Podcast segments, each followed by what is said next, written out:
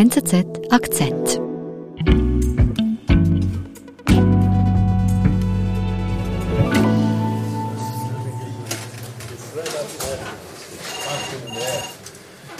Bei Oleksiy Jugow klingelt das Telefon und jemand teilt ihm mit, dass an der Front etwas liegt und er mal, er mal nachschauen soll.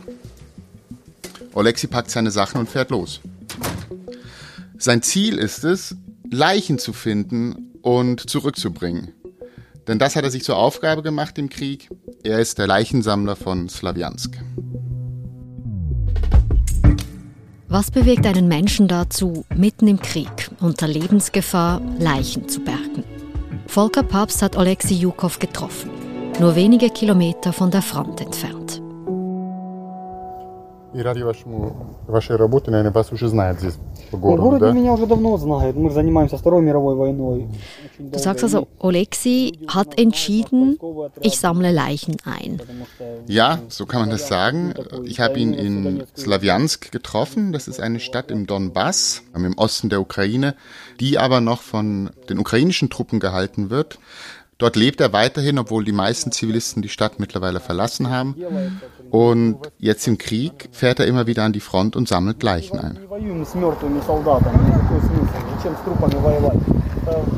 Warum macht er sowas? Das habe ich ihn natürlich auch gefragt. Das hat mit einem Vorfall aus seiner Kindheit zu tun. Vor mehr als 25 Jahren hat er mit seinem Bruder im Wald in der Nähe von Slawiansk gespielt und fand dort Überreste gefallener Soldaten aus dem Zweiten Weltkrieg. Die Gegend der Donbass, die Ukraine war ja auch im Zweiten Weltkrieg äh, heftig umkämpft zwischen russischen und deutschen Truppen. Und er hat mir auch gesagt, er dachte lange zuerst, es seien bestimmt deutsche Soldaten, die hier so achtlos verscharrt worden seien, irgendwo im Wald. Und später hat man aber herausgefunden, dass das Soldaten der Roten Armee waren, also die, die Helden aus seiner Jugendzeit oder seiner Kindheit. Und das hat ihn, das hat ihn geprägt, dass Männer, die ihr Leben gegeben haben in diesem Krieg, nachdem sie tot waren, einfach verscharrt wurden und es kein Andenken an sie gibt. Und das hat ihn nicht mehr losgelassen. Das ist nicht sein Beruf. Er, er war lange Kampfsportler, er hat ein Fitnessstudio. Und als dann der Krieg wieder in seine Heimat kam, 2014, also die Krim-Annexion und dann der Krieg im Donbass, hat er sich auch mit der Gegenwart beschäftigt und begann dann äh, Leichen gefallener Soldaten zu bergen. Slowiansk ist zurzeit Frontstadt. Ich war ja dort, man hört die Artillerie, man hört ständig die Geräusche der Kämpfe. Und er fährt immer wieder los, wenn er gerufen wird, an die Front. Er hat so einen Kühlwagen, einen Lieferwagen umgebaut und er hat ein großes rotes Kreuz drauf und ganz groß die Zahl 200 auf beiden Seiten. Auch das Nummernschild ist 200. Und das, das versteht sowohl in der Ukraine wie in Russland jeder, weil ähm, Gruz 200, also Fracht 200, ist ein Code aus dem sowjetischen Militär, das bedeutet Leichentransport. Und wenn jemand die 200 sieht im militärischen Kontext, weiß jeder, das ist ein humanitärer Transport, hier werden Leichen transportiert, hier werden nicht irgendwie Kriegsmaterial rumgefahren, das ist kein, kein Kriegsziel. Damit man dann auch nicht angegriffen wird. Macht er das denn alleine? Er ist Teil einer kleinen Organisation. Diese Organisation heißt Schwarze Tulpe. Auch das ist eine Anspielung, die in diesem Raum jeder versteht. Schwarze Tulpen, so wurden die Flieger genannt zur Zeit des Afghanistan-Krieges, des sowjetischen, mit dem gefallene sowjetische Soldaten aus Afghanistan zurück in die Heimat geflogen wurden. Und er hat mit seinen Mitstreitern, haben sie ihrer Organisation diesen Namen gegeben und jeder weiß, hier geht's um, um Soldaten, die im Krieg ihr Leben gelassen haben.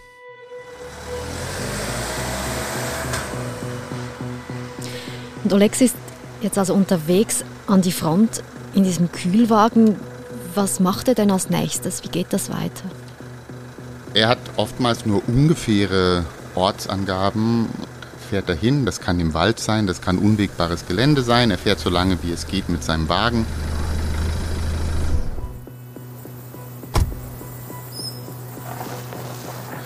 Und dann macht er sich zu Fuß auf und sucht, sucht die, die Leichen, die Körper der getöteten Soldaten. Er ist meist mit Helm und Schutzweste bekleidet.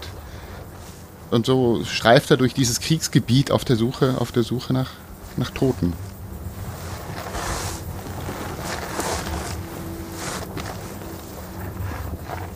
Eben, also du sagst, es ist ja mitten im Kriegsgebiet, das ist ja enorm gefährlich. Es ist gefährlich. Er hat mir gesagt, er wurde auch schon mehrmals beschossen. Mhm. Wie gesagt, eigentlich sollte jedem klar sein, dass sein Wagen kein militärisches Ziel darstellt. Er hat mir aber auch gesagt, es ist schwierig, Sicherheitsgarantien zu bekommen von den Russen. Also er setzt sich da schon einem gewissen Risiko aus. Er hat auch gesagt, sie waren bis vor kurzem noch zu viert. Und einer seiner Mitstreiter hat dann aufgehört, mhm. weil es ihm wahrscheinlich einfach zu heiß war. Mhm. Aber Alexi nimmt eben dieses Risiko in Kauf, gefallene Soldaten zu bergen. Wie ist denn das im Krieg? Ist das geregelt, wie man mit diesen gefallenen Soldaten umgeht?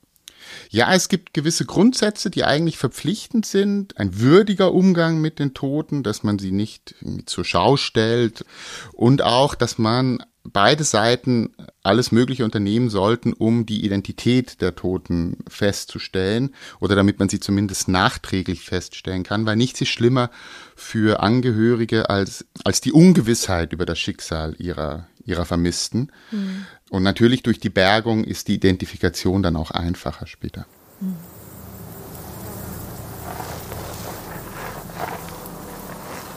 Lass uns zurückgehen zu Alexei. Er sucht die Leichen an der Front. Was geschieht dann? Meistens findet er sie dann auch an den unterschiedlichsten Stellen. Und wenn er dann diese Leichen gefunden hat, manchmal durchsucht er sie oberflächlich, weil vielleicht hat ja ein Soldat noch eine Erkennungsmarke um den Hals hängen oder er trägt Papiere auf sich. Aber dann werden sie schnell auf eine schwarze Plastikplane gelegt oder in eine Art schwarzen Plastiksack gesteckt und dann kommen sie in den, in den Kühlwagen. Mit dem werden sie zurücktransportiert. Und das sind ukrainische Soldaten und, oder Zivilisten? Oder russische Soldaten. Er sagt, okay. er hat mehrfach gesagt, ihm ist das egal. Das Anrecht auf eine würdige Beerdigung ähm, hat jeder Soldat. Wer gefallen ist, über den hat das Schicksal schon gerichtet. Mhm. Und er macht da keinen Unterschied. Und er hat auch gesagt, dass man, er manchmal auf Unverständnis stößt, dass er sein Leben in Gefahr bringt, um russische Soldaten zu bergen. Mhm. Aber er sagt, das sei, das sei egal. Das ist schon sehr ehrenswert, irgendwie. Ja, es ist ein, ein idealistischer Antrieb auf jeden Fall bei ihm. Mhm. Er hat auch gesagt, dass nach seiner Erfahrung der Umgang der Streitkräfte nicht der gleiche ist mit ihren getöteten Soldaten. Also er hat gesagt, die Ukrainer betreiben eigentlich einen relativ großen Aufwand, um sie zu bergen, ihre gefallenen Kameraden. Und auf russischer Seite sei das nicht immer so. Er ist nicht neutral, er ist Ukrainer, er mhm. hat natürlich ähm, seine Sichtweise, aber es passt schon zu den Berichten, die man hat von diesem Krieg und auch von früheren Kriegen. In der, in der russischen und früher auch der sowjetischen Armee war der Umgang mit dem einzelnen Menschen, äh, man kann fast sagen, immer ein verschwenderischer, also auch wenn man gesehen hat, wie im Zweiten Weltkrieg gekämpft wurde. Es, es hat mich nicht erstaunt, dass er gesagt hat, dass die russische Seite keinen großen Aufwand betreibt, um ihre Toten zu bergen. Mhm. Genau. Gibt es denn Schätzungen, wie viele Soldaten auf beiden Seiten bisher gefallen sind? Es gibt Schätzungen, die variieren aber sehr breit. Man weiß, dass sehr viele Soldaten gefallen sind. Die Ukrainer haben vor einem Monat gesagt, dass sie zeitweise zwei bis 300 Mann pro Tag verloren haben. Also das ist eine sehr große Zahl. Das ist jetzt wahrscheinlich wieder etwas zurückgegangen. Von russischer Seite gab es nur zu Beginn des Krieges mal eine Zahl. Man rechnet aber mit fünfstelligen Opferzahlen. Es gibt ganz sicher sehr viele Opfer dieses Krieges, aber Gerade die russische Seite macht keine konkreten Angaben, geben ja nicht mal zu, dass sie sich in einem Krieg befinden. Hm. Und was macht Alexei denn jetzt, wenn er die Leiche gefunden hat? Der lädt sie in, sein, in seinen Leichentransporter, wenn man will. Und er fährt sie nach Slowiansk oder vielleicht auch mal in eine andere Stadt hinter der Frontlinie und bringt sie dort ins Leichenhaus und übergibt sie dann auch den Behörden. Mhm. Und dann beginnt der Prozess der Identifizierung. Teilweise ist das sehr einfach, weil wie gesagt, es kann so eine Erkennungsmarke da vorliegen. Es kann sein, dass der Soldat sogar noch Ausweispapiere auf sich trägt. Es kann aber auch sehr schwierig sein. Also bei Leichen, die nicht mehr zu erkennen sind, gibt es standardmäßige DNA-Tests. Und dann hat er mir auch erzählt, dass die russischen Soldaten oder die, die Leichen russischer Soldaten, die er zurückbringt, die werden auch erkennungsdienstlich erfasst, aber dann werden sie separiert, weil es gelegentlich zwischen den beiden Kriegsparteien Austausch gibt mit äh, Leichen gefallener Soldaten, also eine humanitäre Geste, die innerhalb dieses Krieges immer noch stattfindet. Mhm. Und für Olex ist damit dann aber die Arbeit abgeschlossen, indem er die Leiche den Behörden übergeben hat. Eigentlich ja. Die Identifikation ist eine Aufgabe der Behörden. Aber er betreibt auch privat einen eigenen YouTube-Kanal, in dem er Filme von seinen Bergungen auflädt und sogar auch Bilder der, to der toten Soldaten zeigt. Und er möchte so auf privaten Wege einen kleinen Suchdienst etablieren. Документы пенсионное посвящение. Так, Полторан, имя Александр das ist auch kontrovers, weil wie ich gesagt habe, eigentlich werden Tote nicht zur Schau gestellt. Das ist ein Grundsatz des Krieges und ich habe ihn darauf auch angesprochen. Ich glaube, er ist sich dessen auch bewusst. Er sagt aber, er habe doch meistens positive Rückmeldungen auch darauf bekommen, selbst aus Russland, weil so russische Familien Möglichkeiten haben, zum Teil etwas zu erfahren über ihre Verwandten, die in Sloviansk oder in der Nähe von Sloviansk an der Front stehen человек, которых мы забрали, российских военных собрали, их уже поменяли. Ich glaube, es geht ihm auch um etwas anderes. Er hat mir gesagt, er will das Gesicht des Krieges zeigen, wie, wie, wie grausam dieser Krieg ist. Und auf der russischen Seite wird das ja oft geschönt. Viele Menschen in Russland erreichen die Bilder nicht von der Front und er sagt, auf diesem Wege kann man auch zeigen, was für ein ähm, furchtbares und sinnloses Gemetzel das ist. Und dazu will er auch beitragen. Also auch eine aufklärerische Mission.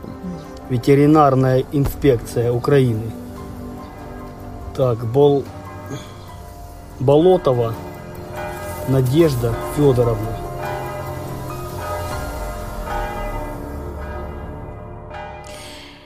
Eben, also das sind ja irgendwie die grausamsten Seiten des Krieges, die, die Alexi da regelmäßig nicht nur sieht, sondern wirklich selbst erlebt, freiwillig. Also kann der Mann noch schlafen mit, mit all diesen Bildern im Kopf? Das weiß ich nicht, das habe ich ihn nicht gefragt. Er wirkt, er wirkt, er wirkt sehr gefasst. Das ist ein, ähm, ein harter Mann, wenn man so sagen kann. Ich, ich weiß nicht, wie nahe ihm das geht, aber er ist nicht jemand, der sich jetzt daran ergötzt oder in irgendeiner Form äh, diese Gewalt faszinierend findet. Ich glaube, er hat sich das einfach zur Aufgabe gemacht. Er ist idealistisch motiviert, humanitär motiviert. Mhm. Er sagt, hier kann ich einen Beitrag leisten. Und in ein paar Tagen wird er wahrscheinlich wieder gerufen und wieder an die Front fahren.